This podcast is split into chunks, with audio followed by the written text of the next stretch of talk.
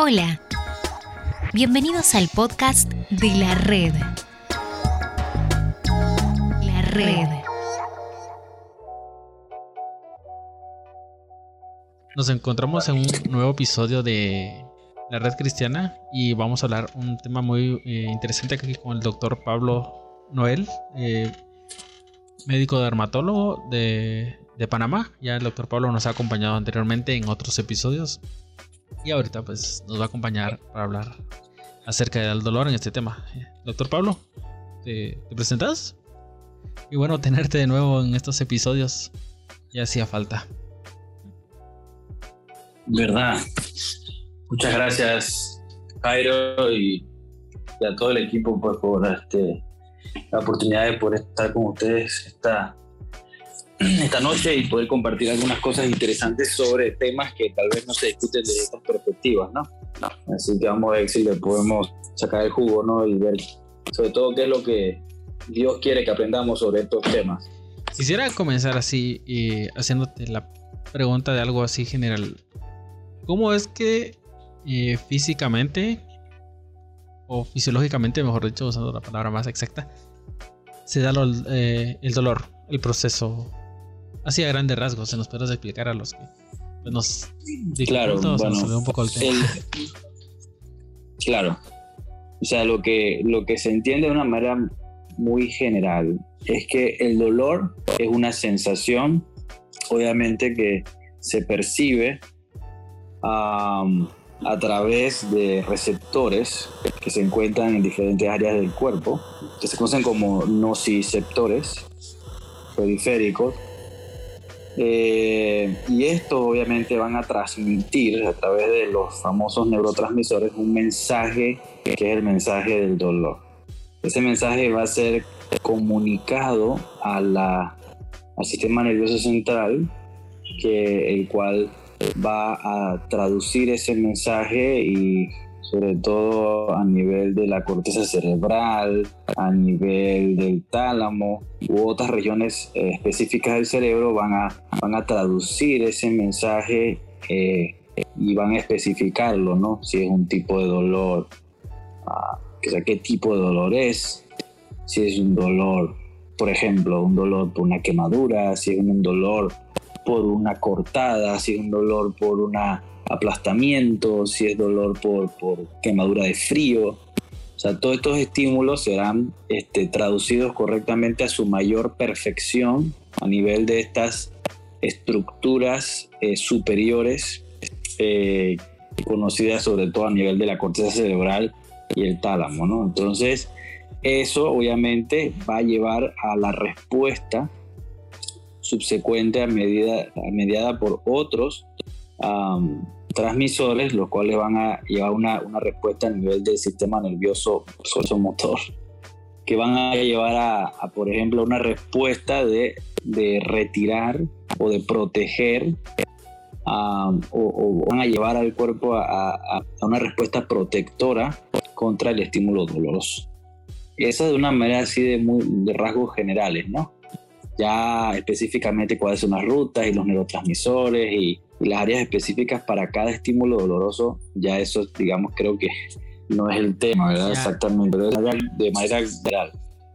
Desde la perspectiva clínica o semiológica, eh, ¿el dolor nos sirve o nos ayuda para algo o es malo? Si alguien lo mira así como que es que, por ejemplo, me duele la cabeza y me voy a tomar eh, algo para quitarme el dolor inmediatamente el, dolor desde el punto de vista clínico, independientemente de cualquier especialidad, es, nos ayuda obviamente a encontrar el problema en la persona. Este, una de las de los artes de la proética es poder encontrar la raíz del dolor. Poder, poder eh, no solamente interpretar, sino utilizarlo como una guía para encontrar el problema. Es más, cuando yo era este, residente en medicina interna, me acuerdo que, um, que, obviamente es la especialidad donde, donde la semiología y, la historia clínica son muy importantes. y una mis um, preceptores, mis maestros, me decían que no corra a calmar el dolor en el paciente. Cuando llega un paciente con mucho dolor o con un dolor específico, con un dolor de cualquier tipo de característica, no corra a el dolor sin tener un diagnóstico. Porque, porque el dolor es un alarma, el dolor es una pista, el dolor es una guía que conduce al médico a alcanzar el problema. Entonces, me acuerdo que eso me impactó mucho porque a la misma, lo mismo que el dolor, la fiebre. Eh, y calmar la fiebre puede ser un problema. Porque la fiebre es una alarma, es, una, es un, estímulo que el cuerpo está, es una respuesta, perdón, que el cuerpo está queriendo llamar la atención de que hay un problema.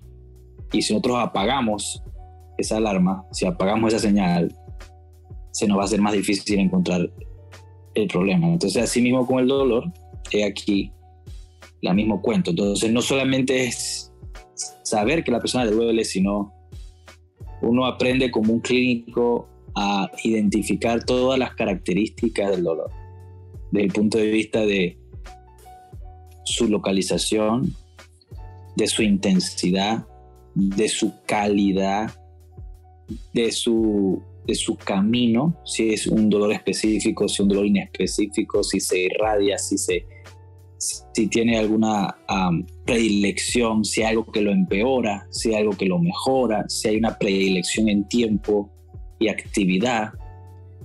Eh, todas esas cosas uno va sumando. Y increíblemente todas esas cualidades te ayudan, a veces te encaminan para poder encontrar el problema mucho más rápido. Por eso que para nosotros es indispensable el dolor. y para mí es mi red. Y, solamente quisiera tener diciendo que para mí es mi mayor respeto es para los pediatras. Porque uno, uno de los grandes retos es tratar de encontrar la raíz del dolor en una persona que no puede comunicar esas características. Así que es todo una, hazaña que respeto mucho. Ahorita que decías eso me recordé de Alicia, que fue el mnemotécnico que, con el que aprendí, aprendí el dolor. Amplitud, localización. Ah, y lo que decías de los pediatras. Porque aquí entramos a una perspectiva quizás más filosófica o humana, por así decirlo, o de empatía porque el ver a alguien sufriendo de dolor y, y cómo reaccionar, ¿verdad? Como... es el instinto es rápido, lo que decía saca Claro. Pero en un niño. Y sabes que ahorita... Eh, sí, claro. Eh, lo que decías hace un momento, ¿verdad? Que mm, te habían enseñado de nuevo calmarlo inmediatamente. Me recordaba en parte a Jesús en la cruz, cuando viene y le dice al Padre, Padre, ¿por qué me has abandonado? Y. Claro. Se me venía esa parte porque pues el padre podía haber intervenido en ese momento y destruía la humanidad y volvía a ser algo nuevo, ¿verdad? Y me recordaba con el versículo de Hebreos 5.8, que es el versículo que le hace base a lo que. a este tema. Y es.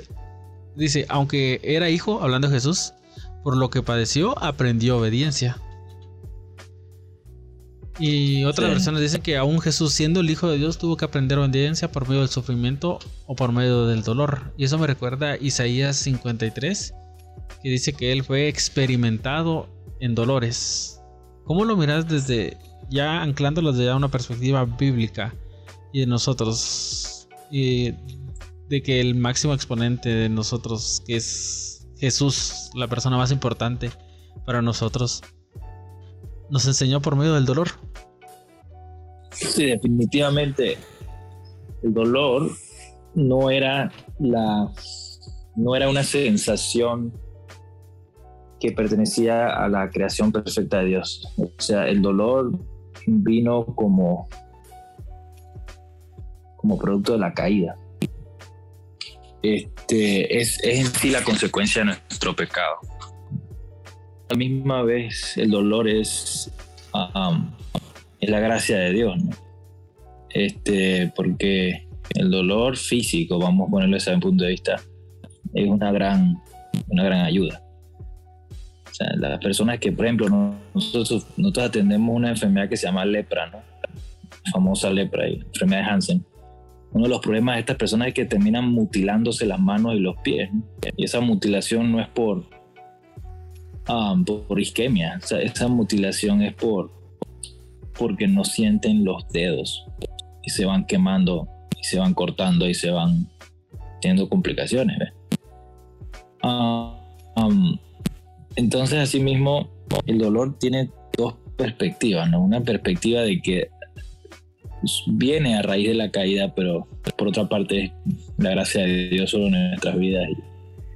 Y el dolor, desde el punto de vista 100% espiritual, ya, ya estamos hablando de un dolor que va más allá del dolor físico, un dolor emocional, un dolor sentimental, un dolor de, que, que viene como producto de los sufrimientos de esta vida.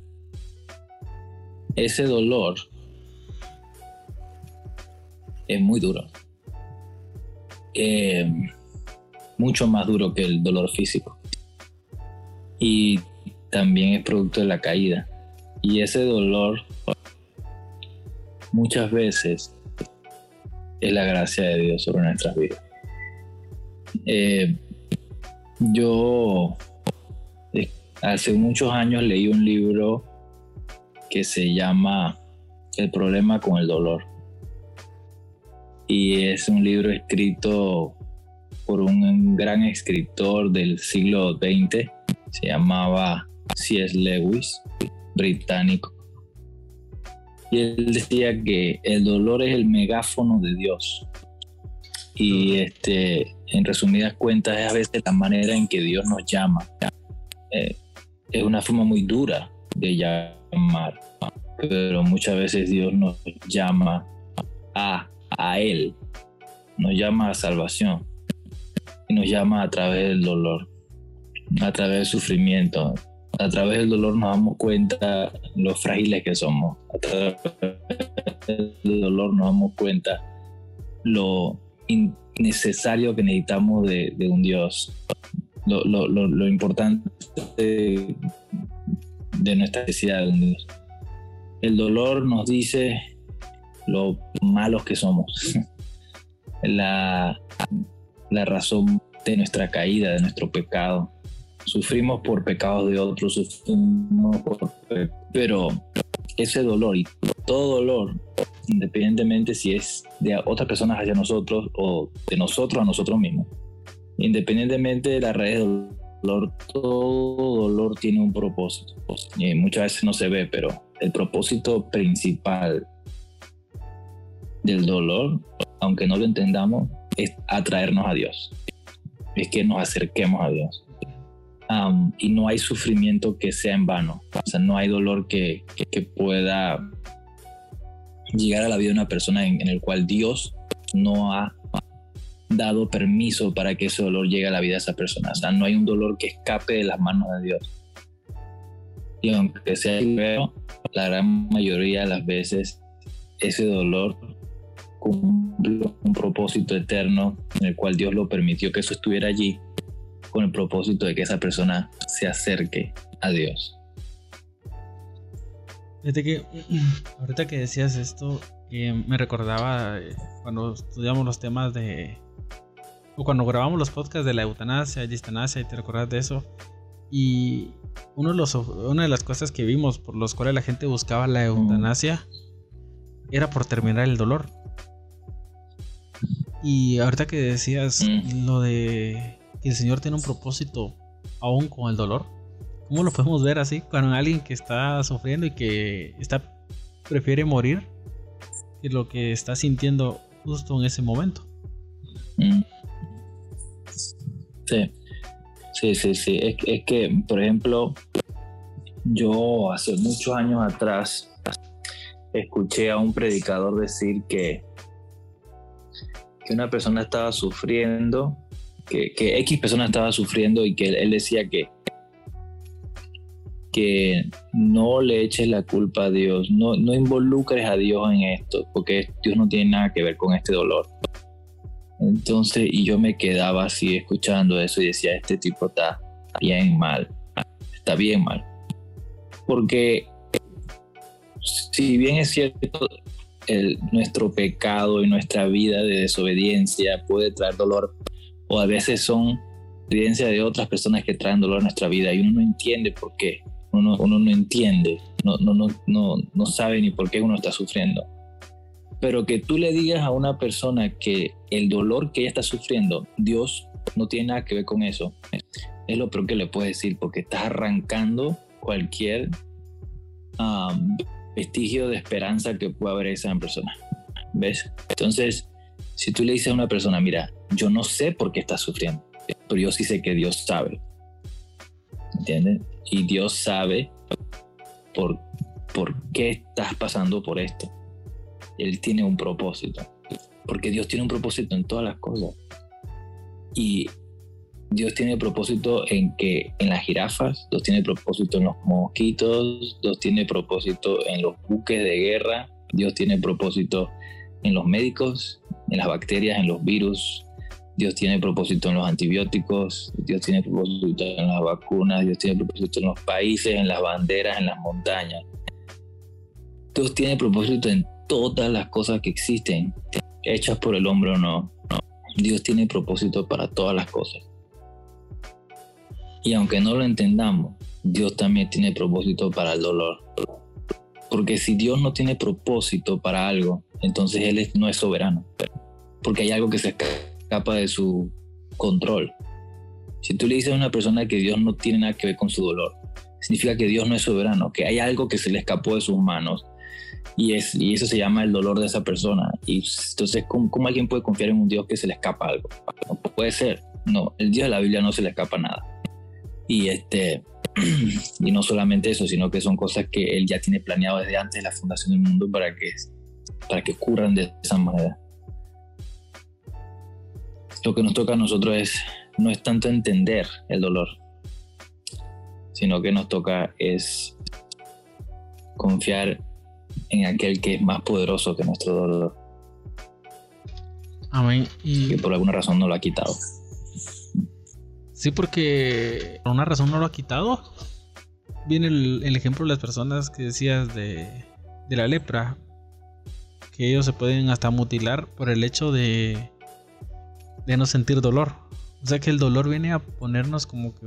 Eh, justo lo que decías, ¿verdad? Una señalización y unos límites. Exacto. Imagínate si no nos, peca, no, no nos dolería, o sea, si a la gente no le dolería pecar, o sea, y, eso es otra cosa que hay que, o sea, el dolor espiritualmente se puede traducir en muchas formas. O sea, el dolor que viene en nuestra vida por, por eh, dolor espiritual, si lo podemos poner de esa manera, puede reflejarse físicamente. O sea, uno puede sufrir el pecado de una persona o el pecado de uno mismo hasta el punto que el cuerpo duele. Pero principalmente el dolor se va a reflejar sobre todo en la conciencia. O sea, la conciencia es para nosotros el dolor. El dolor espiritual se refleja en la conciencia. Entonces, eh, por ejemplo, cuando uno hace algo que está mal, que uno sabe que, que no, no glorifica a Dios y uno está pecando. Eso se va a ver reflejado con un dolor muy grande dentro de nuestra propia conciencia. Es, es, como ese dolor que te... La conciencia es como esa alarma que, que salta en el corazón y la mente del hombre y le dice lo que estás haciendo está mal. Y si esa persona no sale de eso, esa, esa conciencia va a comenzar a carcomer la mente y el corazón de esa persona hasta que esa persona se aleje. Es lo mismo con el dolor físico. Tú puedes meter la mano en el fuego y te puedes sentir que estás quemándote y te va a doler. Y si tu respuesta va a ser retirar la mano porque te estás quemando. Asimismo, la conciencia va a jugar ese rol. Pero como todo, hay un punto donde pueden pasar dos cosas. O esa conciencia se cauteriza que puede ocurrir.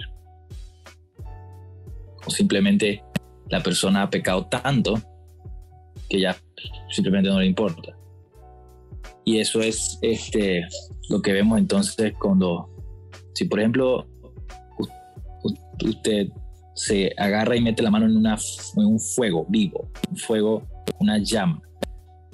Usted pone la mano y no la quita, eso le va a doler un montón. Pero cuando comiencen a pasar los segundos y los minutos, de repente ya no le va a doler más, porque ya destruyó todos los receptores nerviosos. Ya no, ya no está percibiendo nada.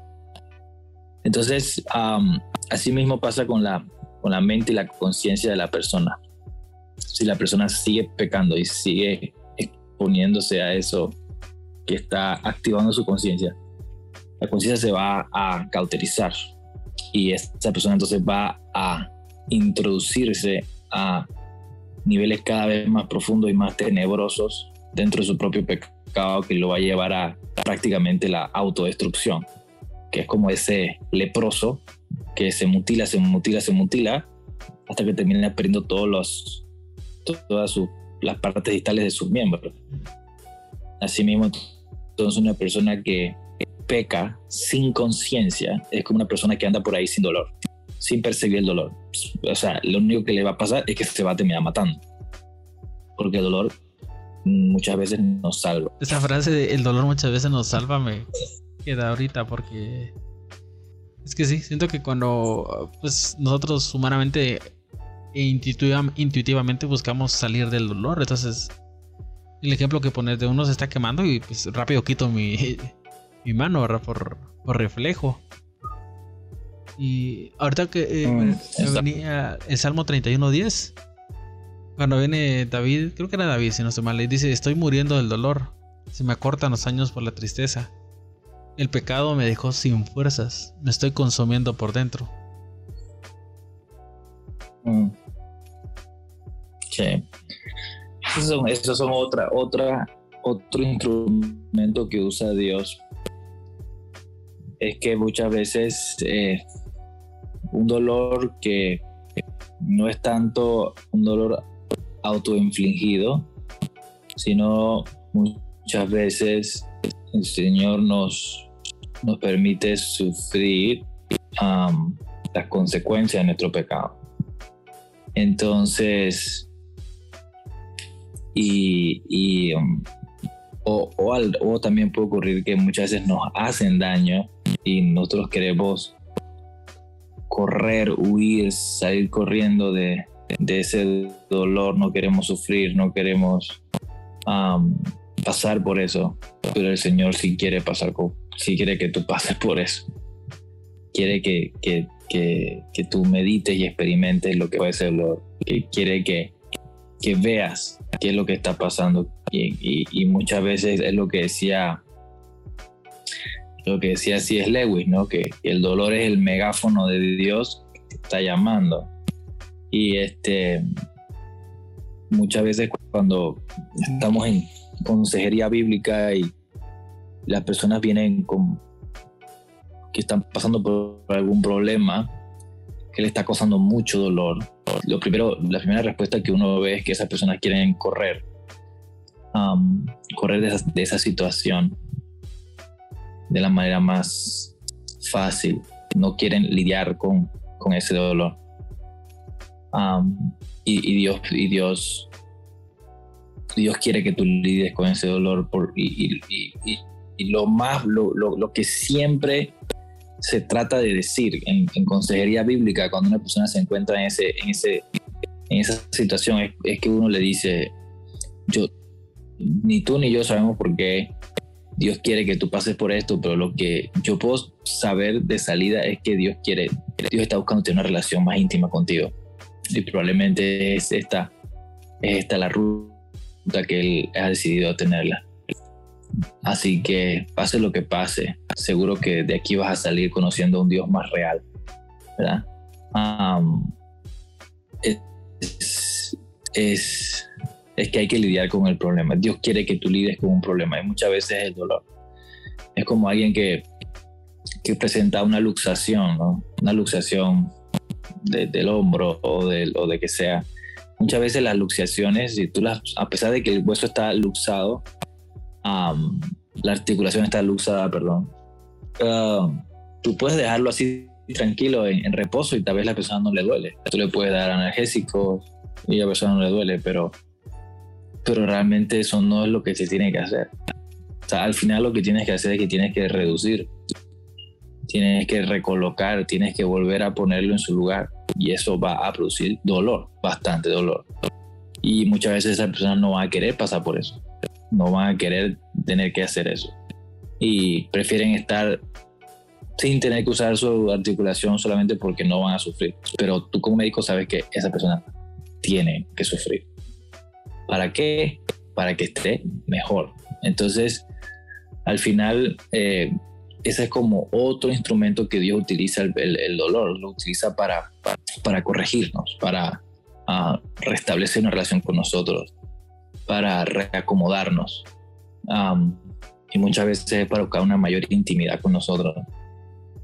Y la gran mayoría de las veces, si no siempre, las personas que están sufriendo nunca lo ven en el momento que están sufriendo. siempre es después que se dan cuenta de que, wow, ah, creo que ahora puedo concluir que Dios estaba trabajando en mi vida. Pues en el momento de la tormenta nadie lo. Todo el mundo simplemente quiere salir corriendo. Y ahí es donde realmente vienen los amigos y vienen los consejeros y es como literalmente amarrar a la persona y decir, aquí te vas a quedar porque Dios quiere que tú te quedes aquí y, este, y tienes que pasar por esto. Y al principio uno, uno, no lo quiere aceptar y uno trata de patalear y, ver cómo uno sale de eso, pero es ahí donde Dios te quiere poner. Y lo que va, ocurre siempre es que meses después, años después, la persona reconoce que, que Dios estaba ahí, pues, que Dios estaba ahí y Dios estaba trabajando en su vida. Y esa es la otra característica. O sea, en el momento en donde uno presenta estos momentos de, de, donde uno se derrama literalmente su vida por, por causa de, la, de, de, todo lo que estaba ocurriendo, del dolor y el sufrimiento, lo, lo, lo, lo, que vemos es que en esos momentos pareciera que la persona que menos está ahí es Dios. O sea, como que Dios está ausente o Dios está silencioso y eso es lo que vemos casi siempre. ¿Dónde está Dios? ¿Por qué Dios me ha abandonado? ¿Por qué Dios no está aquí? Y muchas veces nos damos cuenta y, por testimonio de personas que después dicen, yo creo que yo nunca estuve tan cerca del Señor como en el momento de mi sufrimiento. Es, es una paradoja bien interesante.